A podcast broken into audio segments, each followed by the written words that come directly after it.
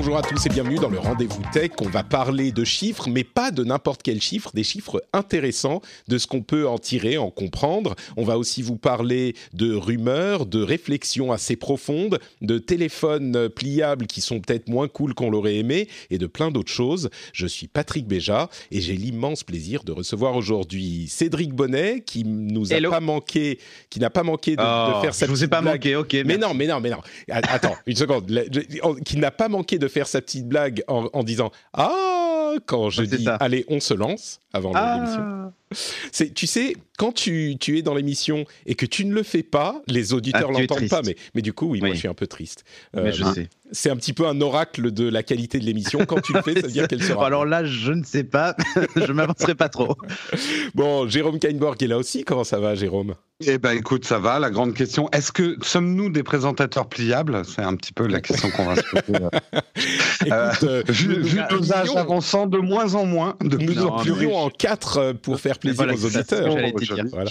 C'est ce que. Patrick, il se plie en quatre à chaque fois pour faire En plaisir. 4, en 8. Bon, et les téléphones, c'est que en 2 pour le moment. Donc, euh, clairement, le ils sont moment. pas prêts de nous remplacer. Mais est-ce que ta surface est touch, Patrick? C'est ça la vraie.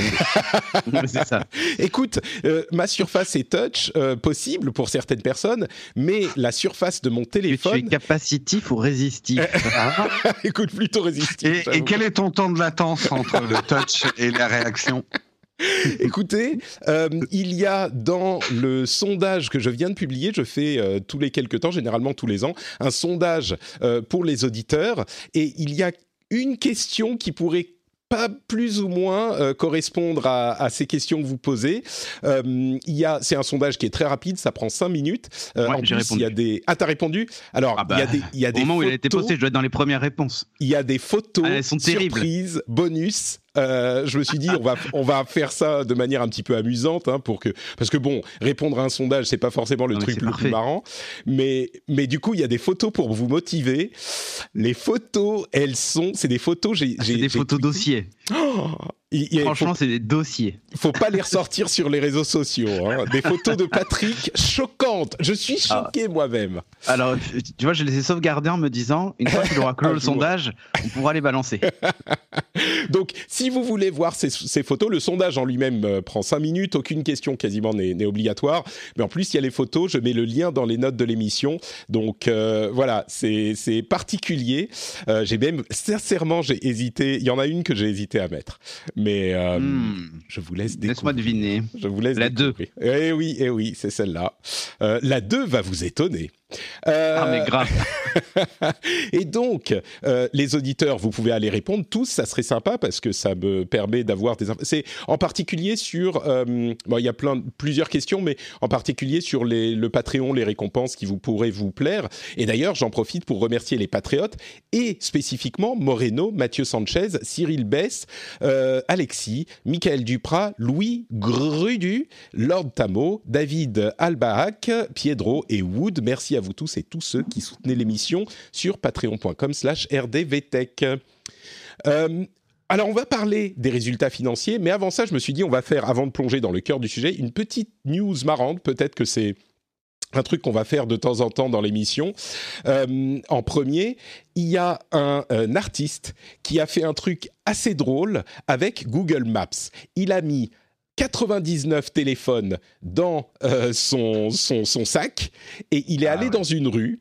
Et puis il s'est mis à avancer très lentement. Il était dans un dans un euh, dans un petit véhicule et il s'est mis à avancer très lentement, si que enfin tant et si bien que Google Maps, voyant toutes ces données de téléphone sous Google Maps qui avançaient lentement, s'est dit ah bah merde, il y a un, euh, embouteillage sur cette rue et donc Et voilà. a dérouté tous les autres euh, utilisateurs de Google Maps alors que la rue était complètement libre. C'était juste cet artiste qui a fait ce truc. Alors ils Ouais, ont un répondu petit avec chariot. humour. Ouais, c'est un petit chariot. Petit voilà. chariot. Et, et si tu regardes les screenshots, euh, c'est assez drôle. Il l'a fait devant le siège de Google à Berlin, euh, devant le YouTube Space euh, allemand, et, et il a bloqué en fait la rue devant devant chez Google.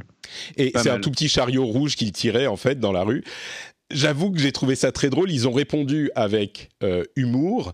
Euh, et puis peut- peut-être même que ça peut leur. euh, je pense qu'il n'y a pas énormément de gens qui se, qui pourraient faire ça, mais en même temps, si tu a- veux ouais. faire de la disruption en cas de d'attaque, euh, je sais pas militaire. Ça s'est passé à Hong Kong. Hein. Ils ont fait un peu la même chose à Hong Kong, les manifestants, avec, euh, tu sais, l'histoire de l'app euh, qui permettait de voir où il y avait des forces policières, etc. Mhm.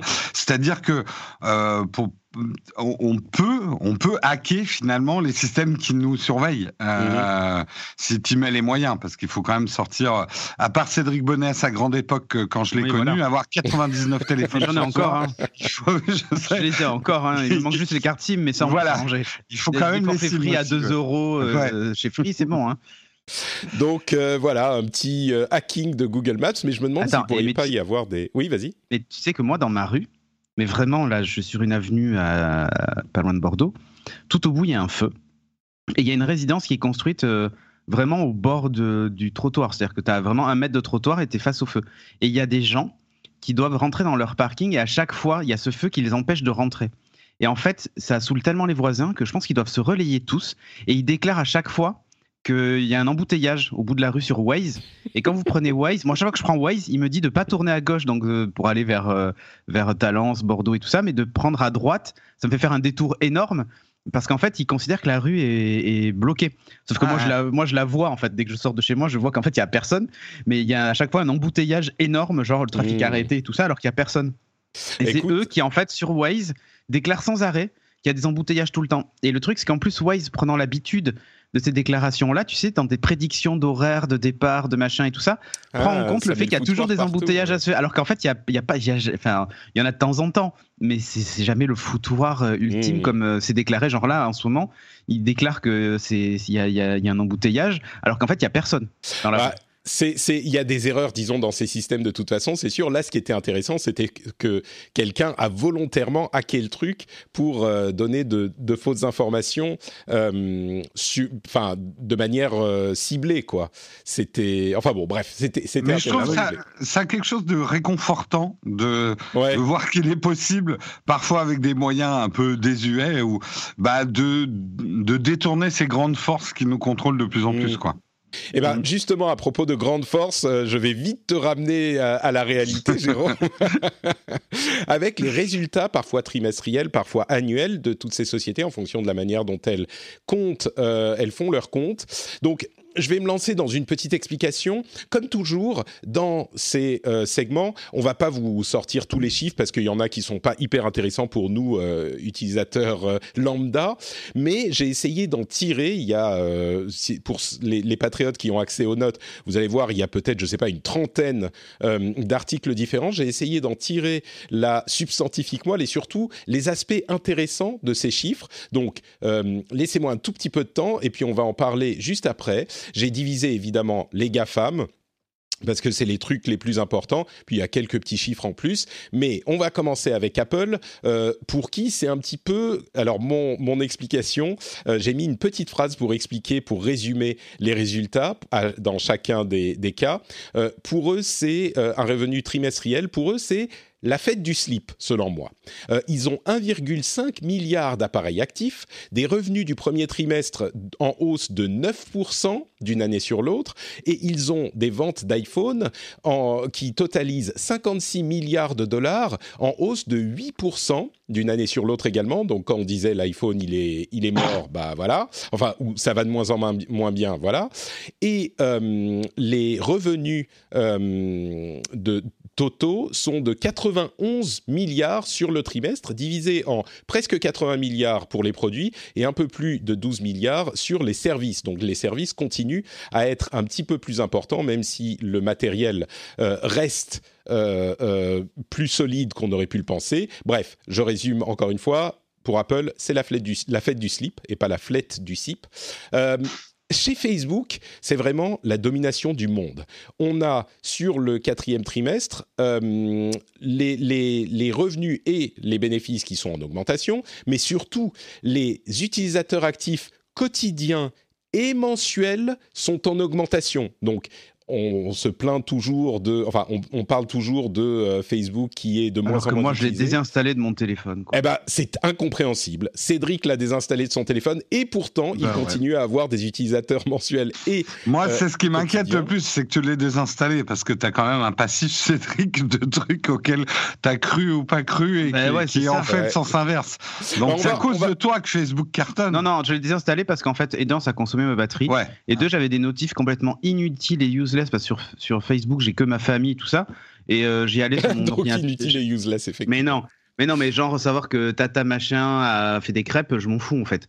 Mais euh, non, mais ça pollue mon téléphone de notifs. On va discuter de tout ça dans un moment parce que euh, il y a pas mal de chiffres à passer, mais augmentation quotidien et mensuelle, je veux quand même donner les chiffres 1,6 milliard quotidien utilisateurs quotidiens 1,6 milliard, utilisateurs mensuels 2,5 milliards on, est, on, arrive à la totalité des utilisateurs d'Internet quasiment. Microsoft, alors ils font vraiment, euh, ils continuent à réussir dans le pari du cloud. Euh, la chose la plus intéressante, c'est que, bon, d'une part, il y a euh, sur le deuxième trimestre pour eux parité à peu près entre les ordinateurs et le cloud. on a 13 milliards et 12 milliards, mais surtout, Azure est en augmentation au niveau du revenu de 62%. C'est intéressant parce que souvenez-vous quand Satya Nadella a commencé à tout parier sur le cloud il y a quelques années, euh, on se disait euh, est-ce que ça, on va vraiment pouvoir transformer Microsoft d'une société qui était la société de Windows en autre chose?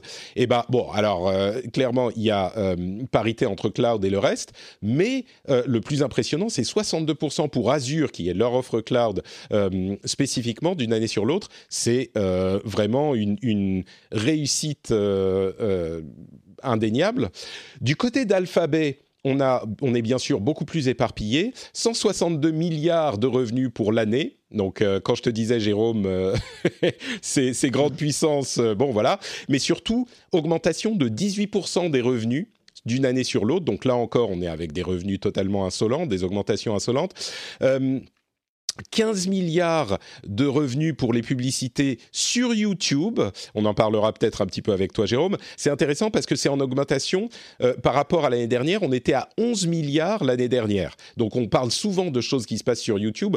11 à 15 milliards d'augmentation d'une année sur l'autre. YouTube Money, quoi. Voilà, carrément. Euh, YouTube Premium et musique représentent 20 millions d'abonnés. C'est pas mal. C'est pas monstrueux, mais enfin, il y a quand même des gens qui se sont abonnés. Euh, et puis, un autre truc intéressant, leur catégorie Other Bets, qui est donc les choses qu'ils explorent euh, pour le futur, a fait rentrer 172 millions de dollars mais surtout a perdu 2 milliards alors que l'année dernière ils avaient perdu 1,3 milliard. Euh, pour Alphabet, on parle euh, sur l'année. Hein. Donc 2 milliards, ils continuent à investir énormément dans leurs other bets parce que mine de rien, euh, Alphabet, toutes les sociétés d'Alphabet, on parle surtout de Google en l'occurrence, continuent à être, euh, enfin Google et YouTube continuent à être en fait une régie pub euh, et ils continuent à investir massivement dans les autres projets qu'ils ont. Enfin, Amazon, ce, qui ce, qui était marrant chez Amazon, alors chez eux aussi, augmentation sur le trimestre, 87 milliards de dollars, augmentation de 20%, 21% d'une année sur l'autre. AWS représente que 10 milliards sur cette période. Bon, la période est particulière, hein, c'est le quatrième trimestre, etc.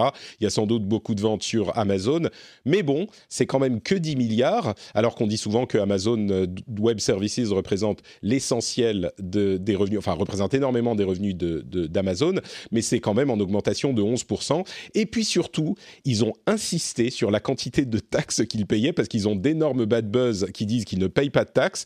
Euh, eh alors, ils ont payé 1 milliard en taxes fédérales sur les revenus 2,4 milliards d'autres taxes fédérales, 1,6 milliard en euh, taxes locales et au niveau de l'État, euh, et 9 milliards de taxes de vente. En fait, c'est un équivalent de la TVA, on va dire, pas tout à fait, mais on va dire ça comme ça.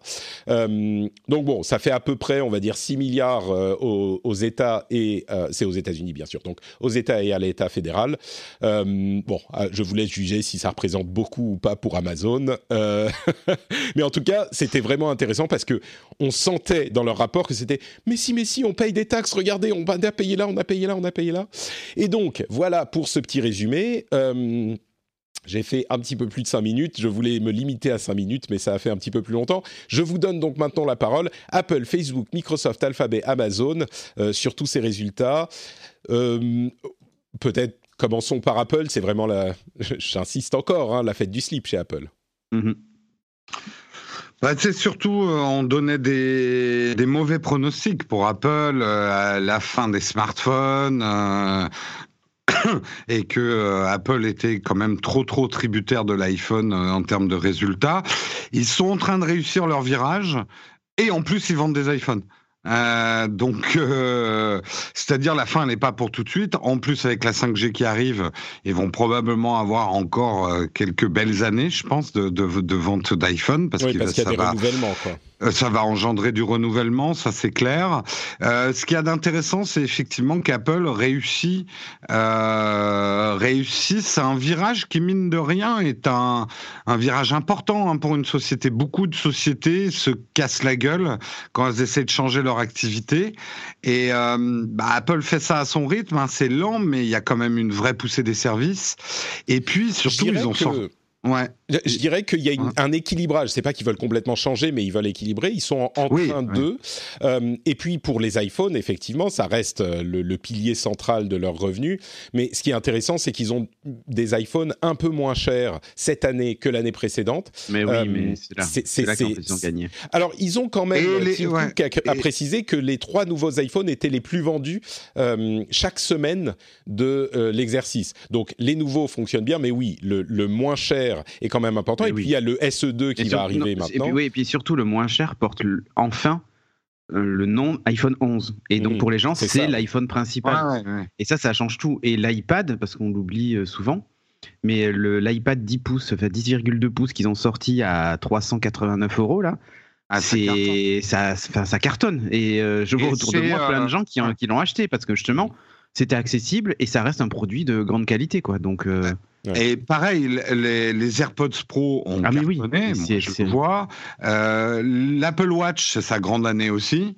Euh, donc, ils ont quand même un line-up de. Alors, évidemment, c'est pas encore comparable aux chiffres de l'iPhone, mais c'est des line-up solides. L'iPad, je pense, c'est vraiment un fer de lance pour pour Apple. Ils n'hésitent pas à rogner leur marge. Et là, là, pour le coup, Steve Jobs doit se retourner dans sa tombe.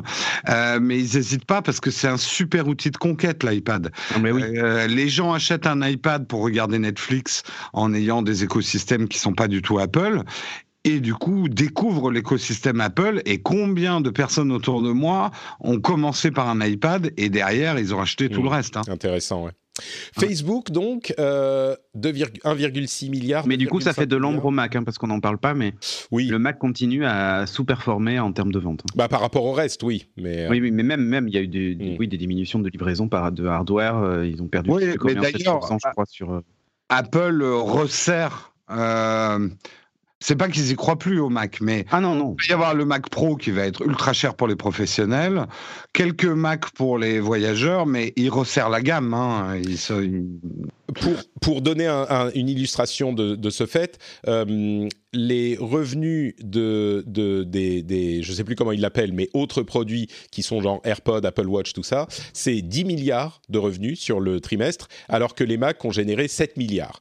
Donc mmh. les petits AirPods, les Watch génèrent euh, genre 50% de plus que les Mac en revenus. Donc euh, clairement. Euh, donc Facebook, un truc qui est, qui est qui continue à être intéressant avec Facebook, c'est d'une part, bien sûr, euh, l'extension de la base d'utilisateurs qui continue, et puis surtout la quantité, les chiffres. Alors, c'est un petit peu le cas avec les 1,5 milliard d'appareils euh, d'Apple, mais chez Apple, on peut se dire, alors il y a plein de gens qui ont, euh, enfin, rien que moi, par exemple, une Apple Watch, une Apple TV, un iPad, un Mac, un, iPhone, ça fait, je sais pas, 5 appareils, je sais plus compter alors que là, quand on parle de 2,5 milliards d'utilisateurs, c'est vraiment 2,5 milliards d'utilisateurs euh, différents. Bien sûr, on n'est pas à 1,5 milliard d'utilisateurs d'Apple. Il n'y a jamais eu, et c'est une réflexion qu'on retrouve euh, euh, chez certains analystes tech, il n'y a jamais eu dans le monde de société ou d'entité qui avait une telle influence sur le, le monde. Parce que bien sûr, il y a eu des sociétés qui vendaient leurs produits à beaucoup de gens, mais c'est jamais un produit qui euh, va déterminer ce que vous voyez, les informations que vous recevez, la publicité qui va vous influencer, etc. Donc euh, c'est le cas depuis un moment. Ça a été progressif. Hein. Ils sont pas arrivés à 2,5 milliards d'utilisateurs mensuels euh, ce trimestre, mais là on arrive à des chiffres qui qui, qui donnent le tournis quoi. Encore enfin à un point, j'ai l'impression que c'est une, une, un point pivot presque. Non, je crois que le point pivot, on l'a atteint déjà depuis un moment. Hein. Oui, ouais, bien sûr. Euh, parce qu'en fait, le point pivot, c'est quoi? C'est un milliard, deux milliards d'utilisateurs. Bah, déjà, quand tu as un milliard d'utilisateurs, c'est monstrueux. Je ne sais pas combien d'utilisateurs euh, il y a d'Internet dans le monde. On doit être à quoi? 3 milliards et demi, 4 milliards? Mais c'est, c'est, on est, enfin, on est à une quantité. Euh, phénoménal par rapport à ça. On, dépasse même le phénomène, on va dire, industriel ou économique. 4,12 milliards d'internautes, pardon, en 2018. Et c'est que on Facebook est dans, on est dans WhatsApp et tout ça, Instagram? Ça, c'est que Facebook. Si, si on prend WhatsApp, Instagram, euh, c'est autre chose. Ok. on n'est pas loin des mêmes chiffres, mais... Euh, ok on est dans un phénomène euh, civilisationnel presque avec, avec Facebook. Ça sera dans les livres d'histoire, quelle que soit l'issue. Hein parce que ça peut quand même très très mal se terminer malgré euh, la taille euh, des, choses et même ça peut potentiellement mal se terminer vu la taille des choses. Euh, mais euh, oui, on est au-delà du, du, phénomène même de société ou de mode ou de ou industriel. C'est un c'est un phénomène. On parlera probablement de Facebook comme on a parlé de l'invention du livre. C'est quelque chose qui euh, qui, qui change la donne dans nos dans nos voilà, euh, et ça sera peut-être vu d'ailleurs avec une certaine ringardise, ou que c'était le début de la fin. Hein. Je suis pas en train de dire que c'est forcément positif, mais euh, le phénomène est complètement fou, quoi. Et surtout, oui, c'est, enfin, j'insiste sur ce point, mais on n'a jamais eu une entité, une société qui avait une telle influence sur ses utilisateurs, avec une base d'utilisateurs aussi importante. Oui, il connaît, là encore, connaît aussi bien ses utilisateurs, qui est bah, capable de faire du ciblage de publicité incroyable. Ah oui, non, mais oui. C'est vraiment quelque chose d'unique dans l'histoire, vraiment. Et, et je ne pense pas qu'on puisse y réfléchir comme on réfléchit aux autres choses, aux autres étapes euh, de notre histoire. Et c'est surtout le cas pour Facebook, c'est le cas pour euh, d'autres euh, de ces entités aussi. Mais oui, c'est une vraie première.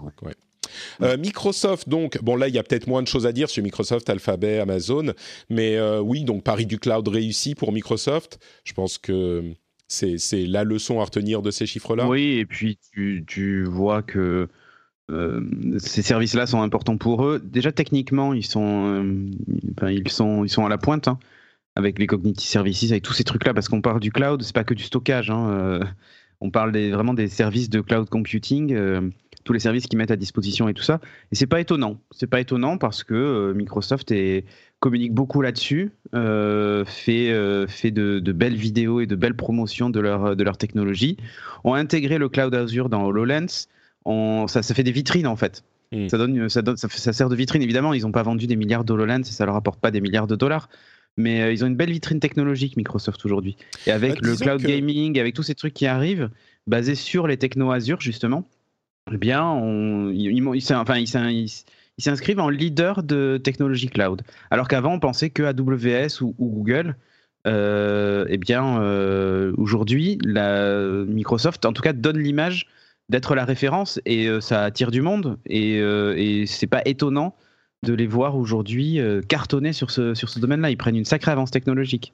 C'est d'autant plus intéressant que dans l'esprit de Satya Nadella, qui est l'architecte de cette rationalisation, euh, il y a à, l'avenir, euh, je ne sais plus combien, quels sont les chiffres exacts, mais je crois qu'il y a 2 milliards de, enfin d'ordinateurs connectés à Internet aujourd'hui, et dans les quelques prochaines décennies, on va passer à X, enfin 10, 20, 30 milliards d'objets connecté à Internet et lui, il veut un petit morceau de tout. Il veut être. Les chiffres sont peut-être pas tout à fait exacts. Hein, vous m'excuserez, mais la philosophie est là.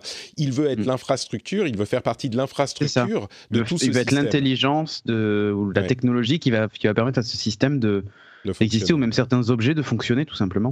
Et on se rend bien compte de ça, on le dit à chaque fois hein, depuis le début de la Satya Mania, mais on se rend compte de sa clairvoyance parce que euh, s'il il, avait continué à euh, penser Microsoft comme la société de Windows, on se rend bien compte que les choses se passeraient beaucoup moins bien pour eux euh, dans le monde d'aujourd'hui. S'ils vendaient que du, du, Windows et du Word.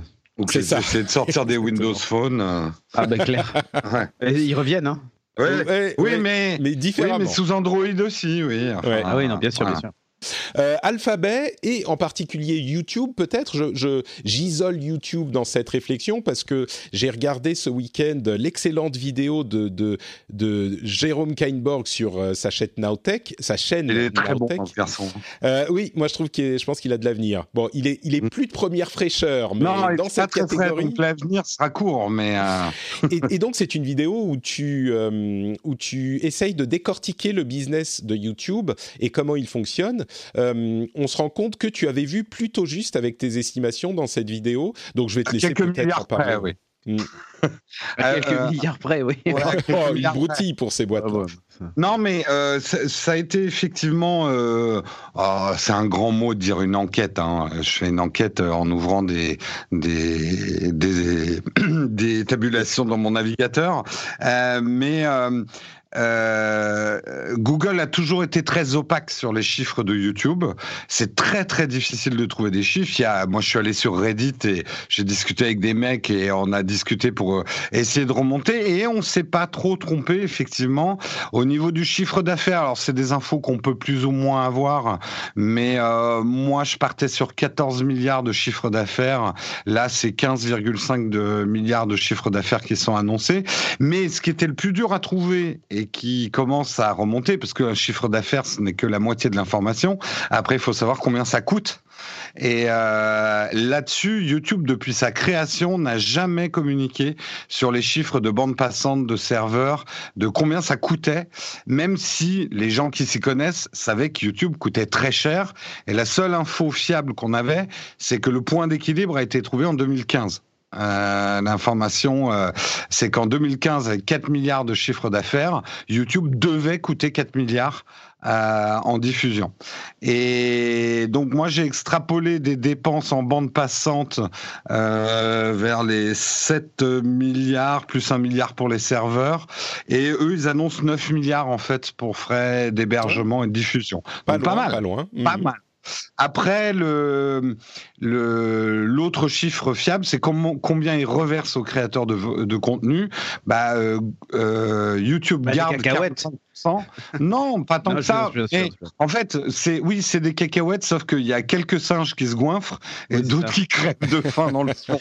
Ah ben, l'huile de palme, monsieur. Hein. Il y en a qui déforestent. Exactement. Et euh, c'est 45% pour euh, YouTube, 55%.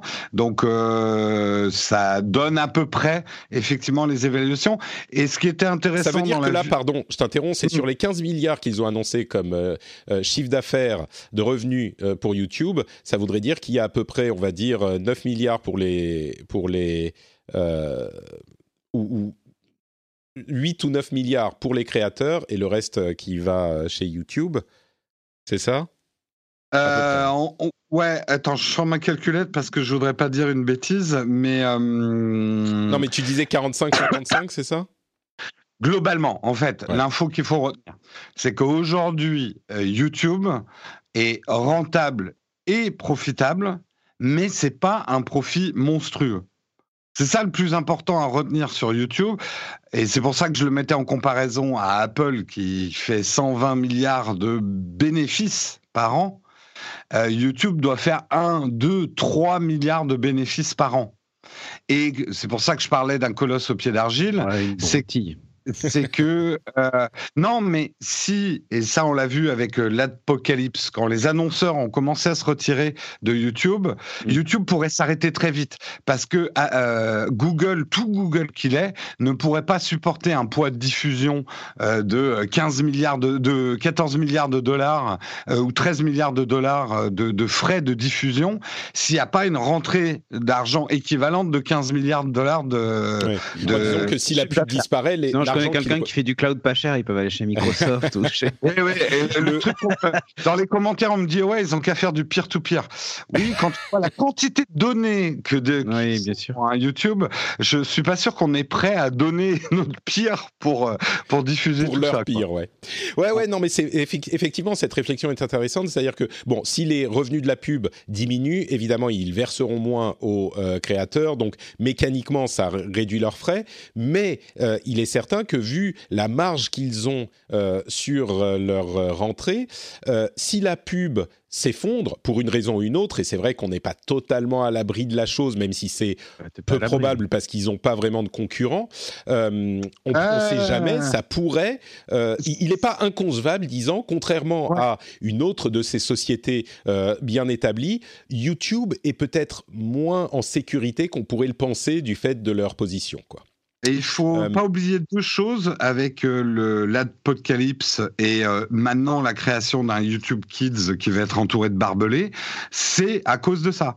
Euh, sinon, les annonceurs menaçaient très sérieusement et quand tu as un Procter Gamble qui dit je vais plus faire de pub chez toi YouTube, tu, tu te fais dessus hein, quand tu es YouTube. Et Je pense qu'il y a de ça, mais il y a quand même un équilibre aussi, parce que si Procter Gamble dit on fait plus de pub chez toi YouTube, ça va aller un mois, mais et c'est un- une menace qui est évidemment substantielle. Mais euh, si au bout d'un mois ils se rendent compte que euh, n'arrivent plus à atteindre les les, les utilisateurs qu'ils voulaient atteindre chez, chez Procter et Gamble. Le, le truc n'est pas totalement à sens unique, tu vois, ils veulent quand même mettre tu, leur sous-estimes le Ouais, tu sous-estimes le bad buzz qu'il y a autour des enfants. Hmm. C'est-à-dire non, non, bien que- sûr, bien sûr. Ouais, Ça, ouais. Et que tout, même s'ils perdaient de l'argent, ils en perdraient moins que euh, d'avoir le nom et, et les marques de Procter Gamble associées à euh, des vidéos euh, de suicide en forêt diffusées à des moins de 13 ans, pour la faire courte. Ouais, on est d'accord, on est d'accord, effectivement. Mm. Analyse intéressante. euh, reste Amazon, sur lesquels je pense qu'il n'y a pas grand, grand chose à dire. Euh, Voilà, ils disent qu'ils qu'ils payent des, des- des taxes aux États-Unis, euh, grand bien leur face. De l'autre côté, on a Samsung euh, qui est un petit peu plus en retrait, on va dire. Euh, il, perd, il gagne moins d'argent que euh, l'année précédente, enfin sur ce trimestre. Euh, Huawei vend plus de téléphones qu'Apple. Huawei, malgré toutes ces histoires, sont passés en deuxième position d'après Ouais, les analyses. En deuxième position, euh, ils vendent 241 On parle de, millions de, vo- voilà, on parle de volume de smartphones. hein. C'est ça. Euh, en, pas en en nombre de smartphones, sachant que évidemment euh, Huawei vend des sûr. téléphones qui sont moins chers que ceux d'Apple. Mais bon, euh, Apple était en deuxième position pendant longtemps. Bien sûr, bien sûr. Huawei, Huawei est passé devant. Samsung reste premier. Pour le symbole. Voilà. Samsung reste premier. Les chiffres, c'est 300 millions pour Samsung, je schématise, 240 millions pour Huawei et 200 millions pour Apple. Ouais, on peut quand même se dire un truc, c'est que Huawei arrive à faire ça alors qu'il a une balle dans le pied et un boulet sur l'autre. oui. Euh, donc, euh, qu'est-ce qu'aurait été Hua- Huawei sans l'affaire avec les États-Unis, quoi? Moi, je me demande si la manière dont on peut le comprendre, c'est que euh, l'affaire avec les États-Unis, justement, n'a pas tant d'influence que ça sur Huawei. Peut-être qu'on surestime euh, l'importance de cette euh, Ouais, controverse. peut-être. Peut-être. En, en tout cas, ils ont fait une déclaration euh, il y a quelques jours, Huawei, justement, en disant euh, que même si euh, aujourd'hui ils étaient autorisés à, à réutiliser les services Google, ils ne le feraient pas. Alors c'est peut-être un truc lancé Non, en l'air pas- pour c'est montrer, pas ont gonfler ses muscles. Ouais, mais Ils, ils ont dit substance- qu'ils aimeraient bien, mais que en, Bien la- sûr. en- ouais. En l'état Voilà. actuel, c'est pas possible, quoi. en l'état actuel, ce serait pas possible. Euh, et en fait, c'est aussi une façon de, de dire regardez, nous, on est le deuxième vendeur de smartphones du monde et on se passe de vous, quoi, les Ouais. Américains. Donc, Ouais. euh, et, Ah. euh, tu sens que c'est, on gonfle ses muscles face à ces bons résultats et Mm. ça peut sembler, euh, bon, ça peut sembler aussi légitime hein, quand en face t'as un Trump qui fait que ça, gonfler les muscles toute la journée. Bon, de toute façon, depuis euh, plus, ça, ça dure depuis quoi, huit mois cette histoire à peu près? On est dans un jeu de la barbichette. Euh, le seul truc, c'est que les deux filent des grandes claques et il y a personne qui lâche quoi. Il y a personne qui rigole surtout. Là, là, ils commencent à cracher des dents des deux côtés. Il y a du sang qui coule, mais non, non, ils continuent les mecs quoi. Bon, bah Ouais. écoutez, c'est sur cette image euh, délicieuse que nous terminons ce petit segment. J'espère qu'on a réussi à vous rendre euh, attrayant et intéressant ces euh, euh, rapports financiers qui souvent sont un petit peu arides. Généralement, Chiant, on tu peux essaye- dire. hein. J- j'essaye d'être poli, tu vois, oui, on, va dire ça. Donc voilà, pour les revenus financiers, j'espère que vous avez passé un moment sympathique avec nous. On continue, mais avant de continuer, je vais quand même, euh, d'une part, vous rappeler euh, le sondage. Donc, euh, le lien est dans les notes de l'émission. Ça prend cinq minutes. Si vous, vous, pouvez même le faire pendant que vous êtes dans les transports ou en train d'écouter votre cette émission. Cinq minutes, ça, c'est fort sympathique. Et puis, il y a ces fameuses photos scandales. Ah ben, ça vaut le coup rien que pour les photos exclusives. Hein. et puis, d'autre part, évidemment, le Patreon. Vous savez que l'émission... En fait, l'analogie que je fais parfois, c'est que c'est comme un magazine. Il y a un petit peu de pub, mais ça serait comme un magazine où il y a, je sais pas, deux pages de pub sur un magazine de 60 pages. Et évidemment, le, le, cœur du revenu, bah, c'est le soutien, l'argent que vous pouvez euh, passer au, euh, à, l'émission. L'émission existe gratuitement et donc il y a un petit peu de pub pour euh, compenser ça. Mais évidemment, s'il n'y avait pas les gens qui soutenaient l'émission financièrement, bah, l'émission n'existerait pas. Donc je ne barricade pas l'émission derrière le soutien financier pour que tout le monde puisse y avoir accès, mais si euh, vous appréciez l'émission, je vous encourage vraiment et je vous remercie chaleureusement de la soutenir financièrement parce que un magazine euh, qu'on ne payerait pas, et eh ben vous voyez le type de magazine que ça donne, c'est pas forcément ce que je veux faire avec euh, le rendez-vous tech. Donc si vous appréciez, si vous pensez qu'on fait un bon boulot, si vous pensez que euh, l'émission est sympathique et que vous l'attendez quand elle arrive euh, chaque semaine, vous dites oh c'est cool, j'ai mon petit rendez-vous tech, ça va me faire euh, mon mon transport de ce de ce mardi ou mercredi ou jeudi ou ce que c'est. Eh ben patreon.com slash rdvtech. J'apprécie énormément votre soutien et sans vous, l'émission, bah, elle n'existe pas tout simplement. Donc merci à tous ceux qui le font. Et si vous voulez pas que Patrick finisse chez Webedia, Donner de l'argent.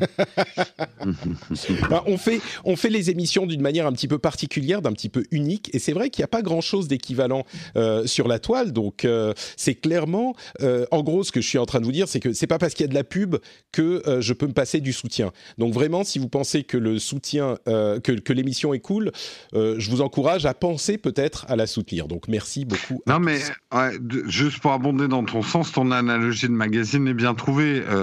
tu as besoin un petit peu de publicité, comme un magazine qu'on achète, il y a un peu de pub dedans. Hein, c'est pas parce qu'on l'achète qu'il y a zéro pub dedans. Euh, mais par contre, après, euh, si vous donnez pas, ça va tomber dans les les magazines qu'on a dans les avions, tu sais, où tu as tu as un article au milieu de 24 pubs. euh, ça. On n'ira jamais jusque là. Euh, voilà, tout est une question d'équilibre. Et c'est grâce à vous cet équilibre. Exactement. Et je précise que les revenus de la pub, d'ailleurs, sont en train de servir à ce à quoi ils étaient censés servir, avec euh, une personne qui va euh, venir me soutenir. Je suis en train de faire passer les entretiens, tout ça, c'était super intéressant. Donc, euh, ça continue à fonctionner, mais on a besoin de vous pour continuer, évidemment. Botox Cosmetic, out of botulinum toxin A, FDA approved for over 20 years. So, talk to your specialist to see if Botox Cosmetic is right for you.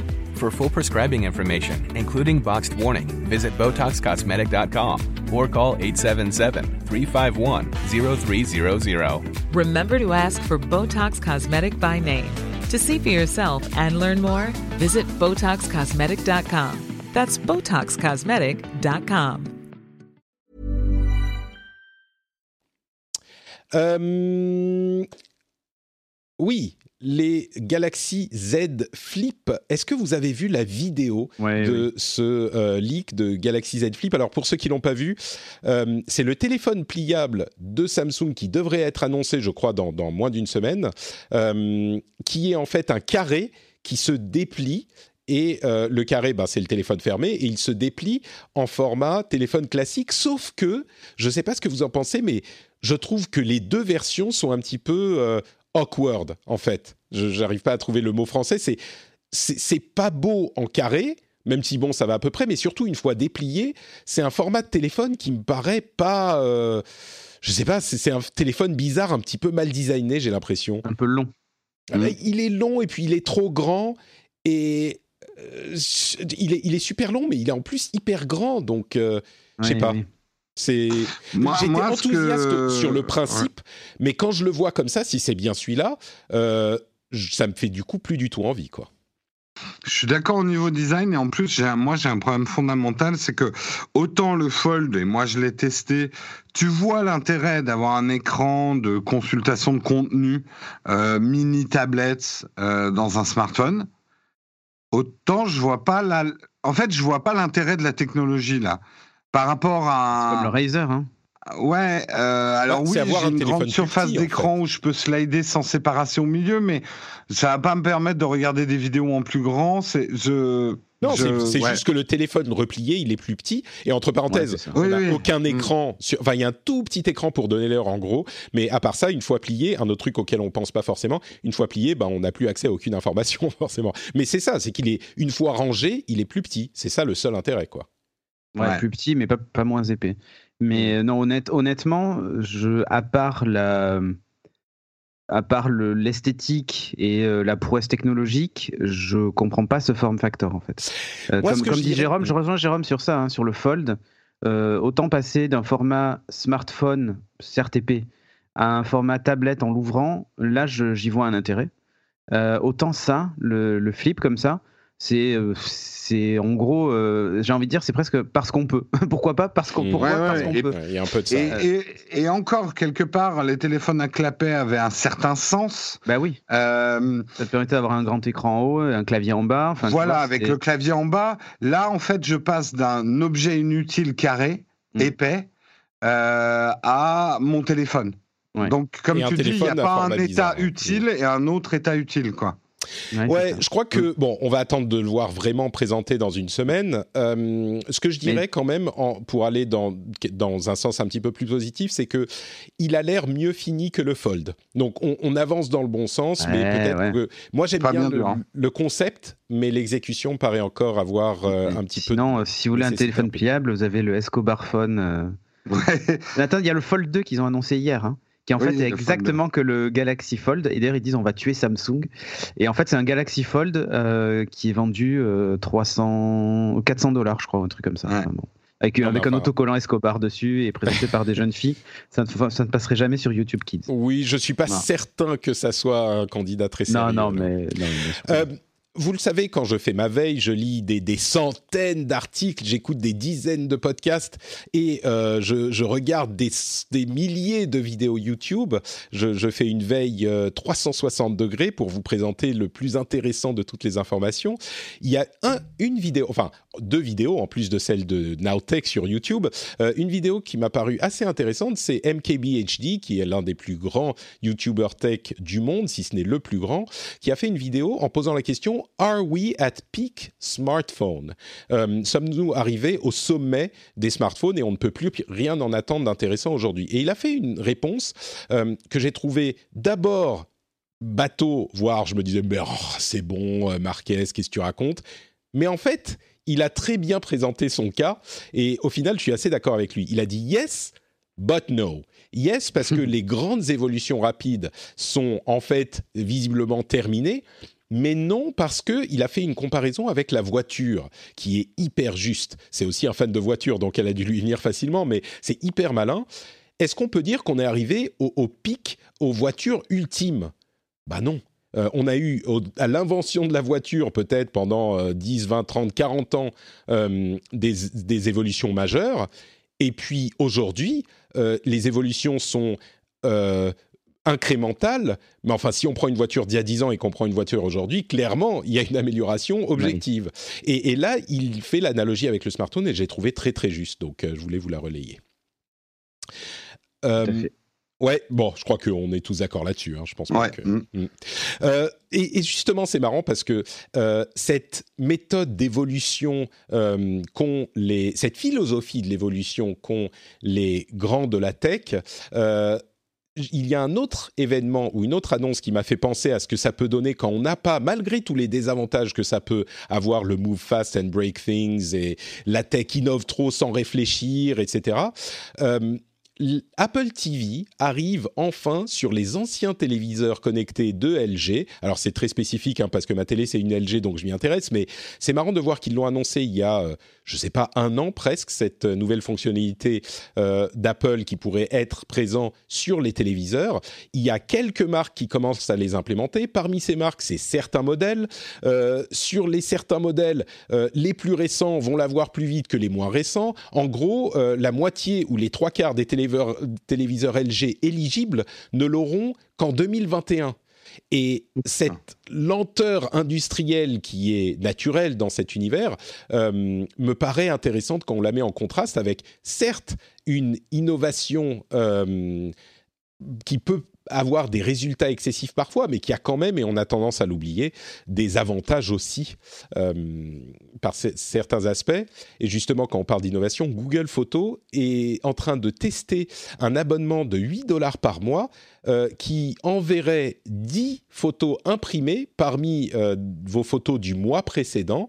Euh, il choisit les photos avec son intelligence artificielle, il les imprime et il vous les envoie. Alors ça coûte 8 dollars par mois.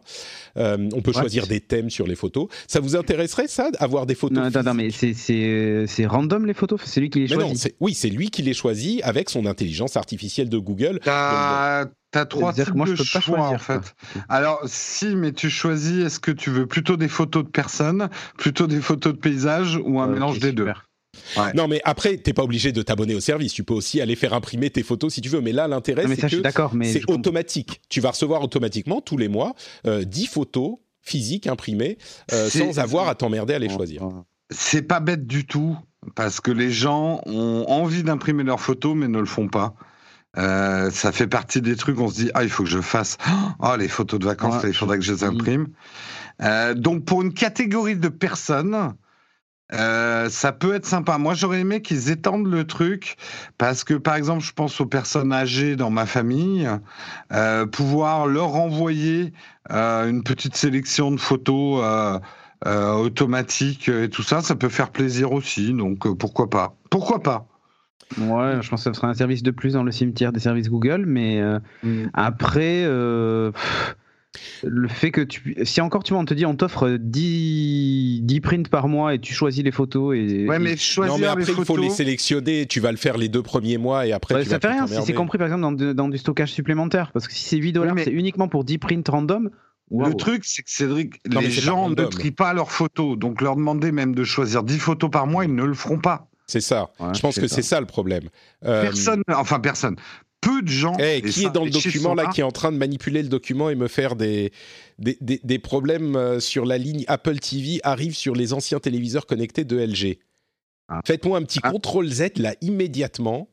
Ah non, alors c'est peut-être moi qui ai, Ah. est ouvert sur mon iPad. J'ai donné un coup de coude. Désolé. Jérôme je, scandale. Voilà dans quelles conditions on travaille, messieurs, dames. Vous avez été en iPad direct du sabotage de, de- Euh, Mais oui. non, on, le, on le sait dans les chiffres. euh, Les gens trient pas. c'est un des gros problèmes d'ailleurs de Google Photos, de photos, de, de tous ces. C'est que les gens ont la flemme de trier leurs photos. Et, Mais moi, je vais dire. Et, et du coup, ne regardent plus leurs albums parce qu'il y en a trop. Mm. Moi, je vais, et c'est pour ça qu'on a les sélections euh, euh, automatisées, etc. Moi, je pense que ce genre de truc, pareil, c'est les 10 photos, c'est sympa, mais au bout de 2-3 mois, tu vas les foutre dans la boîte, euh, dans la boîte à chaussures et tu vas plus les regarder. Oui, mais tu les sortiras quand même pas ça. Ouais, ouais, peut-être. Enfin, Ouais, c'est aussi simple de sortir l'iPad. Hein. Combien tu disais? 200 Non, 249 parce que juste, euros? non, pour du vécu, l'iPad, quand t'as pas trié tes photos. Il y a les euh, sélections faut- Et tu sais pas ce qu'il a sélectionné de manière automatique. Non, ouais, moi je dis c'est Bon, pas si. D'accord. Mm. Ok, bon. Euh, nouveaux emojis. Il y a plein de nouveaux emojis qui vont arriver. Euh, celui que je préfère, alors il y en a deux, c'est les, vous savez, la main des, des italiennes là, genre.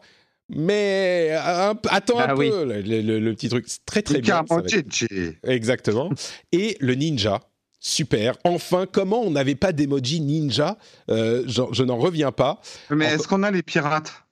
Ah, ça sera l'année prochaine peut-être. Ah Euh, non, c'est pas possible. Non, l'équilibre est rompu. si Plus on n'a pas les pirates et qu'on a les ninjas, on est mort. il faut, on a les robots déjà, donc on a les deux tiers, tu vois. Euh, Ah non, non, c'est pas pareil. Enfin, euh, ça c'est assez euh, incroyable quand on y pense. Il n'y avait pas de papa qui nourrit ou d'homme qui nourrit le bébé, qui donne le biberon. On n'avait qu'une une dame. Ouais, mais là, moi, je m'insurge parce que c'est un papa moustachu, quoi. Je crois. Ah oui, non mais c'est pour montrer que c'est vraiment un, un monsieur, tu vois.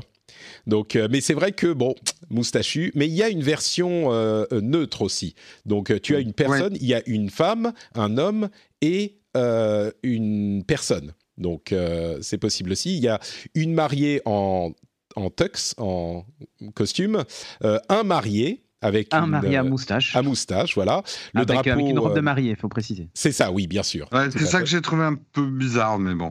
Oui, bah écoute, c'est toujours euh, la question d'inclusivité. Non, non, après l'idée d'un homme marié, c'est parfait, mais euh, de lui mettre un voile de marié, enfin, je sais pas. Ouais, bah c'est pour avoir, c'est pour avoir toutes les, toutes les Voilà. emojis. En fait, l'idée, c'est d'avoir tous en Il y version a une homme, femme et piñata, neutre. mais c'est ça qui est important aussi. Il y a aussi une piñata, il y a un drapeau euh, transsexuel, il y a euh, des, des, des insectes, des trucs. Bon, voilà, bref. Il y a, il y a la fondue avec euh, le drapeau suisse dessus. Et je sais que c'est en train de créer un scandale, ça. Non, mais bien sûr C'est une sorte de lobbying de la Suisse absolument. Mais euh, alors, le pire, c'est que la Suisse n'a pas demandé à avoir euh, le, la croix suisse sur la fondue. Tu vois, eux, ils sont relativement open, ok, c'est un peu savoyard, un peu suisse, bon, c'est plutôt suisse, quoi. Euh, mais euh, les, les designers ont décidé de rajouter une, une croix suisse dessus, quoi. Moi, je trouve qu'il y a des choses Un petit peu sérieuses dans le monde qu'il faudrait, euh, qu'il faudrait revoir, y compris cette fondue avec le drapeau suisse. Moi, ça Il y a un dodo. Du coup, quand on va écrire Je compte les dodos, il va nous proposer un dodo à la place. tu sais que c'est marrant, on pourrait se demander pourquoi un dodo, mais les emojis, si on devient sérieux deux secondes, c'est vraiment devenu un langage à part qui permet de transmettre des idées sans, à travers les bar- la barrière des langages, justement. Ouais, alors Et moi, je montre dodo- le dodo à mes enfants, ils me dire c'est quoi ce poulet, quoi? Il est Non, dégueulasse. bien sûr, mais dans le langage, oui, il est un peu pour un poulet, ça fait bizarre. Mais ça peut être justement pour exprimer le fait que quelque chose a disparu, euh, n'existe plus. Tu vois, tu mets un vois. C'est pas juste le dodo lui-même, c'est le symbole du. Le live, tu mets un dodo derrière. Euh, c'est ça. Tu comprends tout de suite. Le quoi? Le quoi? On n'a pas entendu. si, si, Non, non. le live. Ah, d'accord, ok. Mais c'est c'est les trucs qui ont déjà disparu. hein. Euh, voilà pour les Ah emojis. bah oui, c'est ce qu'il disait. Ah, d'accord. Oui, oui, effectivement. Euh, quoi d'autre? Euh, Un petit iPhone euh, devrait arriver au premier semestre, on en avait déjà entendu parler. Sa taille d'écran, ça serait 4,7 pouces. Donc c'est le SE2, le fameux design d'iPhone 8. C'est petit, la petite version de l'iPhone 8, enfin iPhone 6, quoi, le, ce format d'écran. Des, les AirTags, Ah, mais tracker ça, et plein d'autres choses. Voilà. Je tout le temps Euh, moi. Et puis il y a une loi russe qui va être implémentée. On, on vous en avait parlé, mais elle a vraiment été, euh, elle, elle devient effective en juillet 2020 et elle oblige les constructeurs à inclure des alternatives russes aux logiciels inclus sur les téléphones. Alors comme on le disait à l'époque, ça peut être pour proposer une alternative à l'hégémonie des géants euh, de la tech, mais évidemment quand on parle de Russie, l'inquiétude est que c'est une alternative surveillée par l'État. Bon, ça, ça pourrait être un débat en soi, mais la grande question qui va se poser à Apple, c'est est-ce qu'ils vont devoir quitter le pays ou accepter d'intégrer ces logiciels, d'inclure ces logiciels sur leurs iPhones, sachant que oui, ils font des petits aménagements avec la Chine ou avec différents pays, mais là, ça touche vraiment à l'essence, à l'intégrité de l'appareil, quoi. Inclure des apps en plus sur euh, l'écran d'accueil de l'appareil par défaut. Bon, après, on va dire c'est 5 apps en plus. euh, je doute qu'ils euh, abandonnent le marché russe, mais qui sait, peut-être. Ah bah s'ils quittent le marché russe, on va avoir une révolte des fanboys, ça va être sanglant, ça va être octobre rouge euh, à nouveau quoi. Ah, c'est non, je, juillet. je plaisante. C'est juillet 2020. Non, mais je sais pas si, si, si. Je crois que le. Le- les Russes, enfin la population russe, euh, d'une part, elle est beaucoup moins euh, contre Poutine qu'on pourrait le penser, même si Oui, ces oui, dernières années, c'est, ça a tendance à, à évoluer. Mais euh, enfin bref, je sais pas. Mais ça va être très intéressant de voir ce qu'ils font parce que, imaginons, et ça c'est peut-être une, une, une- comment dire, une raison euh, de penser qu'ils, vont se plier aux demandes euh, de, la Russie, c'est que s'ils disent non, ça on n'accepte pas, donc on se retire du marché russe, en soi, ça serait peut-être pas la fin du monde pour eux, ni pour la Russie. Mais euh, si ensuite ils acceptent d'autres mesures différentes dans d'autres pays, enfin ça met un peu un précédent quoi. Et, donc ça veut dire qu'ils peuvent ne pas accepter certaines choses. Et pourquoi ne pas accepter certaines choses alors qu'ils euh, ne pas accepter certaines choses en Russie alors qu'ils les acceptent en Chine Ça met euh, une cible sur leur euh, sur leur front. Donc moi je pense qu'ils vont se plier aux demandes même si c'est une première dans le, la philosophie de design d'Apple quoi. Ouais, et je pense que si Apple le fait pour la Russie, il faut qu'il le fasse pour tous les autres pays. Donc c'est un peu, ça peut Bah, pas se ça. faire rapidement non plus. Bah, disons que euh, non, ça c'est une loi spécifiquement Russie, l'intégration Oui, des logiciels mais- alternatifs. Mais pourquoi pas avoir un truc comme ça Si Ah bah, si. une alternative existe? Ah mais non, il faut que euh, ça soit dans la loi. Eux, ils le feront pas d'eux-mêmes. Euh, Mm. C'est complètement à l'encontre de leurs intérêts. Ouais. Si euh, la France ou l'Union européenne votent une, une loi similaire, oui, dans ce cas-là, Mm. peut-être qu'il faudra qu'ils le fassent. Mais euh, et d'ailleurs, c'est ce qui se passe avec les ballots de, de navigateurs pour Google, par exemple. Mais Mm. Mais, mais ils le feront pas d'eux-mêmes, évidemment. Mais en, en- en Chine, par exemple, les serveurs iCloud sont physiquement sur le territoire chinois. Et on Mhm. imagine que c'est parce que la Chine, le gouvernement chinois, veut pouvoir y avoir accès. Euh, donc bref. C'est ce qui est le plus inquiétant, c'est de voir différents internets se construire en ce moment. Euh, ce qui va à l'encontre, à mon avis, quand même, de la philosophie de l'ensemble, quoi. Ne t'inquiète pas, Bah, il y a Facebook au milieu pour rattraper tout le monde. Ouais, ouais. Bah, c'est ce qu'on dit hein, souvent depuis quelques années. Il y a les trois internets l'internet chinois, l'internet européen et l'internet euh, américain. Alors là, il y a une petite forme de l'internet russe qui est en train de se euh, créer. on va dire qui est une émulation de l'internet chinois. Mais oui, c'est c'est ce vers quoi on est en train de se diriger. L'internet américain et européen sont euh, à peu près, on va dire qu'ils sont frères plutôt que d'être cousins, euh, parce que on a les mêmes euh, accès aux mêmes informations, en tout cas jusqu'à maintenant, en majeure partie. Mais bon.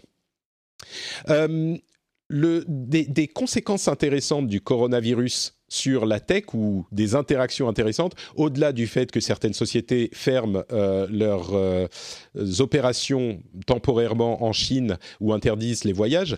euh, en- Donc Apple autorise le port du masque à tous ses vendeurs, par exemple?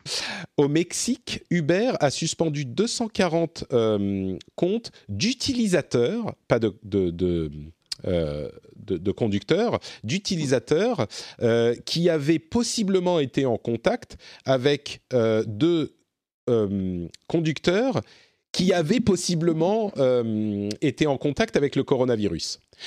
Plutôt, les, passagers ont pris des Uber avec des conducteurs qui avaient été en contact avec des gens qui avaient été euh, infectés avec le coronavirus.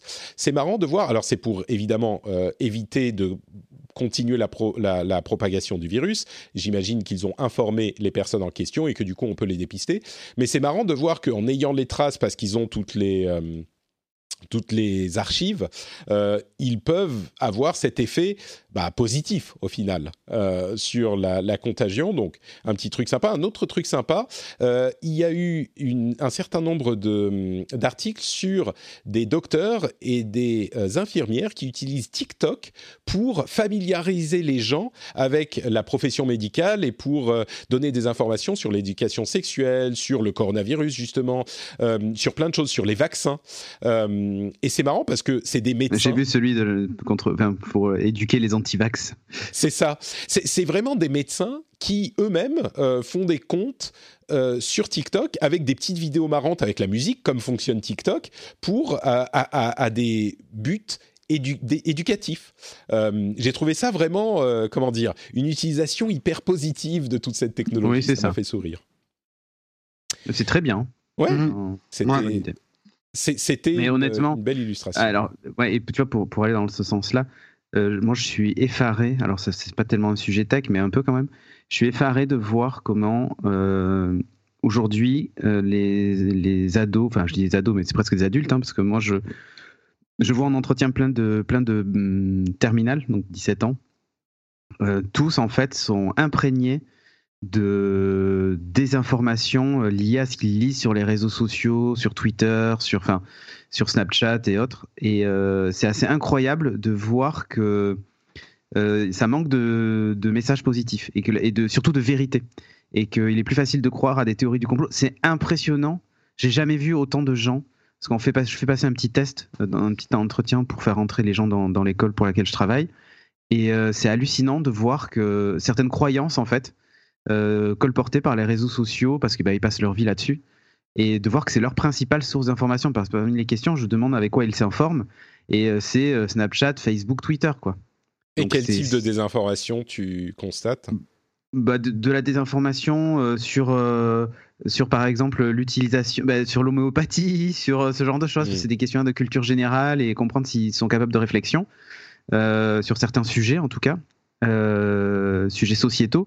Et, et je vois qu'en fait il y a des, une désinformation incroyable là-dessus. Sur le fait que ouais les autorités doivent quand même un peu nous mentir il y a peut-être pas que trois personnes infectées sur euh, c'est hallucinant en fait. Mm. c'est hallucinant. Sur les élections sur euh, sur euh, les gilets jaunes sur toute l'actualité de manière générale la, la façon dont la façon dont ils appréhendent l'information et surtout ce qu'ils retiennent pour vrai entre deux informations, c'est-à-dire la vérité journalistique, vérifiée, croisée, recoupée, et euh, Bon, la on- vérité disons, lancée la- par. euh, la vérité journalistique qui, si on veut euh, être hyper pinailleur, euh, n'est peut-être pas forcément Ah non. toujours ça, je dis pas. fiable, Non, mais- quand même pas forcément fiable machin, mais que- il- face, face aux faits, je veux dire, face aux faits journalistiques. euh, Là où je, je rejoins euh, vraiment Cédric, moi je le vois dans ma revue de presse aussi.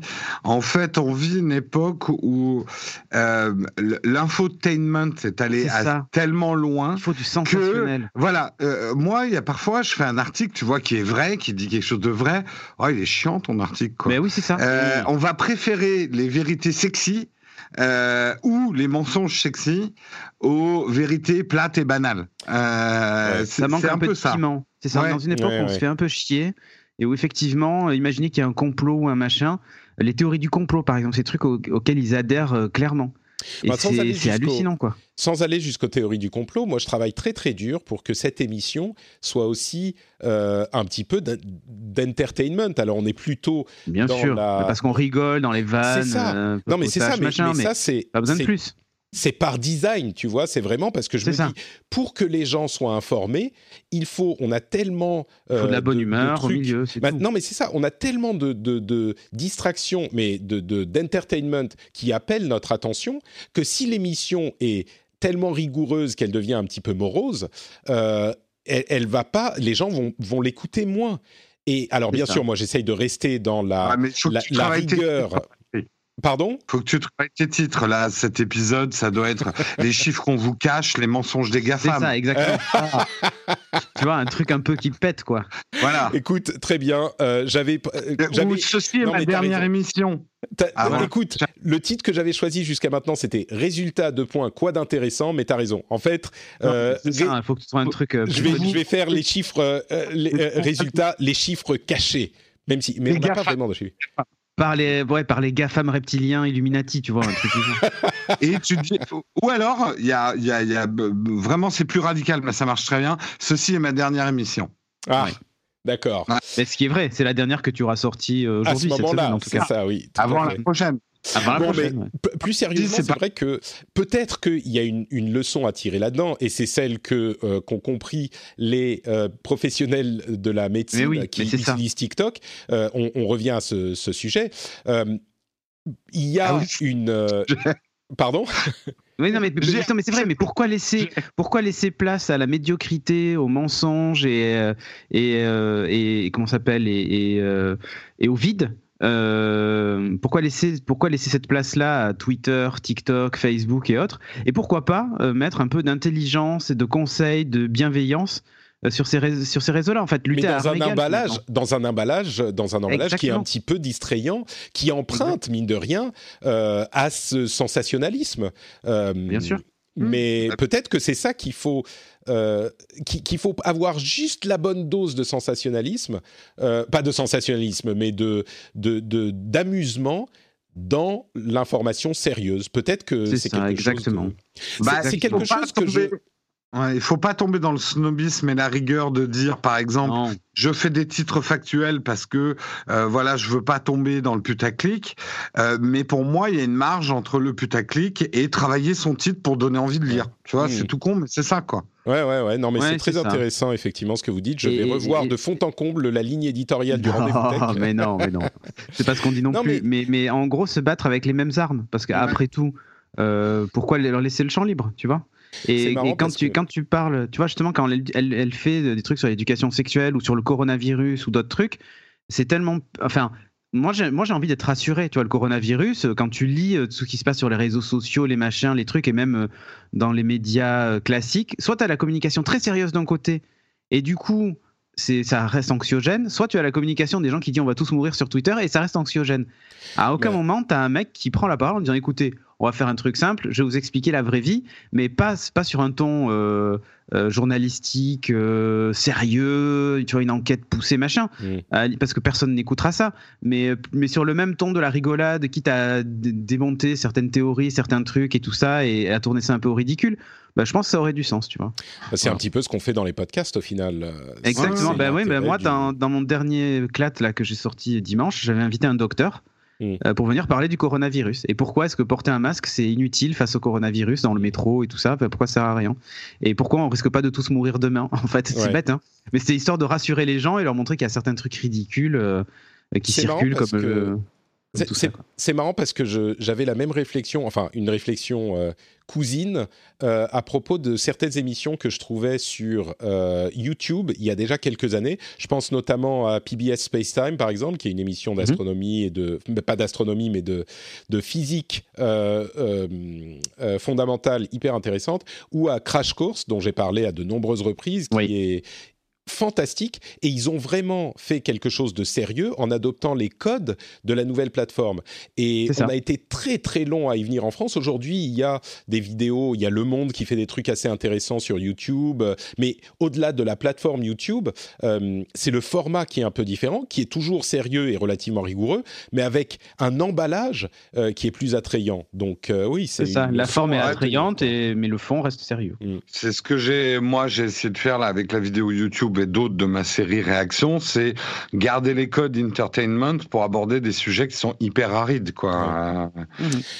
Ouais, et il y a effectivement une frontière, je suis d'accord, il y a des gens qui, qui dépassent cette frontière et qui euh, font dans le sensationnalisme, mais il est possible de, de, rester, du, de rester du bon côté, quoi.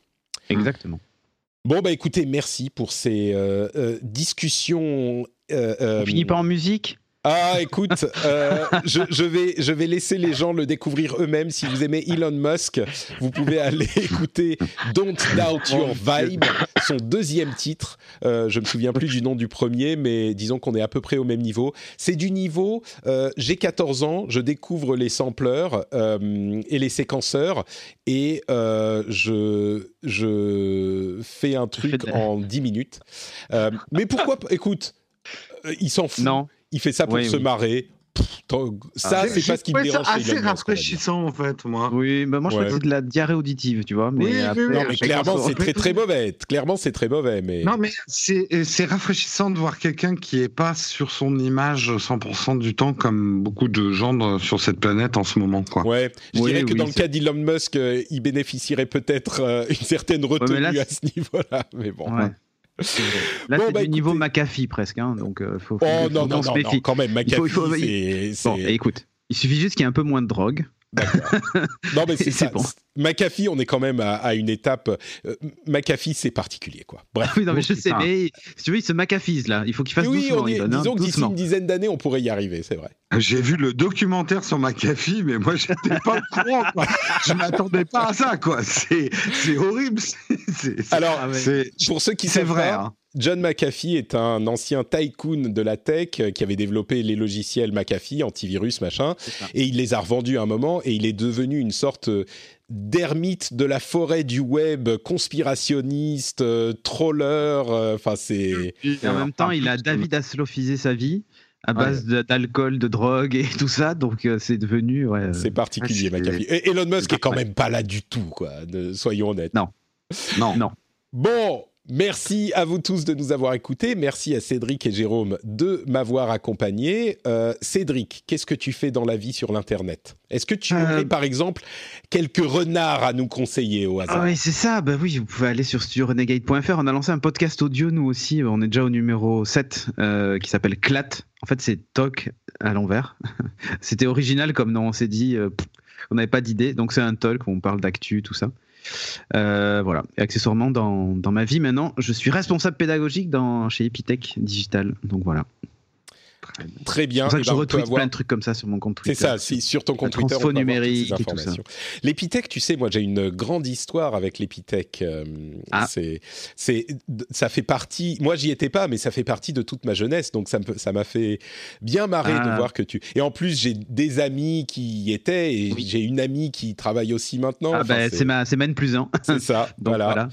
Oui, oui, effectivement. Donc, euh, c'est c'est une grande histoire de proximité et de relations euh, particulières avec l'Epitech euh, et l'Epita aussi. Enfin, Et bon. Aussi, tout à fait. oui. Ah, c'est bon les pitas. Célina, salut à Ah toi. oui, oui. On salue Euh, Célina, effectivement, au passage. Euh, Jérôme. sur Teams avec elle juste avant, justement, tu vois. Donc, euh, Ah bah, tu lui feras une mise de ma part. Voilà. Jérôme, où on te retrouve? Eh ben moi, vous pouvez me retrouver sur euh, ma chaîne YouTube euh, Nowtech et dans un live tous les matins euh, qui s'appelle Le Mug maintenant et qui est de 8h à 9h. On fait une revue de presse de la technologie, donc très complémentaire à l'émission de Patrick, puisque nous, on ne va pas aussi loin que Patrick dans les analyses, mais on vous tient au courant tous les matins. bon, pour la veille, c'est bien.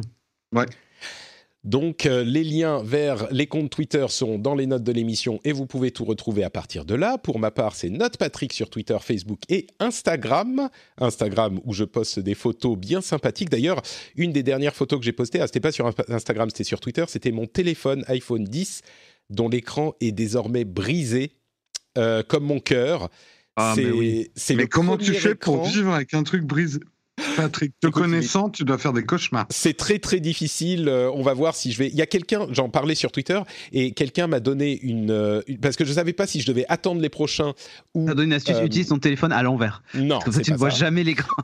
C'est pas ça. Euh, je sais pas si je dois attendre le prochain et parce qu'il est, il est utilisable quand même. Il est pas super brisé. Il y a deux grosses fêlures sur le- Attention quand même. Il faut, il faut, Patrick, que tu passes à l'étape suivante, le gros morceau de scotch collé sur, le, Ouais. sur la brisure. Non, mais en fait, pour pouvoir le revendre, euh, il faut que l'écran soit en bon état. Donc, euh, Ah, mieux. comme j'ai encore euh, peut-être 10 mois jusqu'à l'arrivée des prochains, je crois que je vais faire changer l'écran. Euh, je vais voir combien ça coûte. Je vais appeler Apple, mais je vais voir combien ça coûte. Peut-être que je vais faire changer l'écran parce qu'au final, pour le revendre, parce que évidemment, je vais le revendre.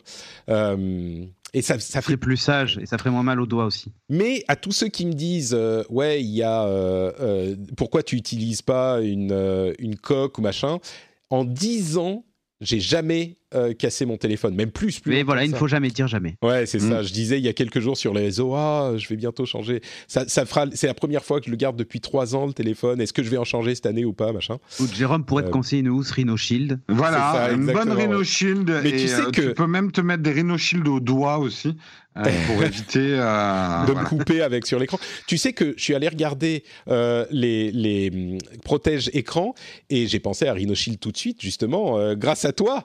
Euh, comme Hein quoi, parfois, la pub, ça peut être sympa et ça peut être utile. Alors, euh, moi, je conseille jamais les protèges écrans, sauf si tu as brisé ton écran. Bah voilà, exactement. ça. Voilà, exactement. Ça peut être une bonne solution. Et pour terminer, patreon.com slash rdvtech, euh, comme on le disait tout à l'heure, bah, c'est comme un magazine où il y a deux pages de pub. Vous vous doutez bien que si vous payez pas pour le magazine, bah, ça va poser des problèmes à différents niveaux. Donc si vous pouvez vous le permettre, peut-être, c'est pas très cher, un dollar, deux dollars par épisode, euh, et, et que vous appréciez l'émission depuis un petit moment, pensez-y, patreon.com slash rdvtech, le lien est aussi dans les notes de l'émission comme le lien du sondage avec les photos incroyables. Merci à vous tous, on vous fait de grosses bises et on vous dit à dans une semaine. Ciao ciao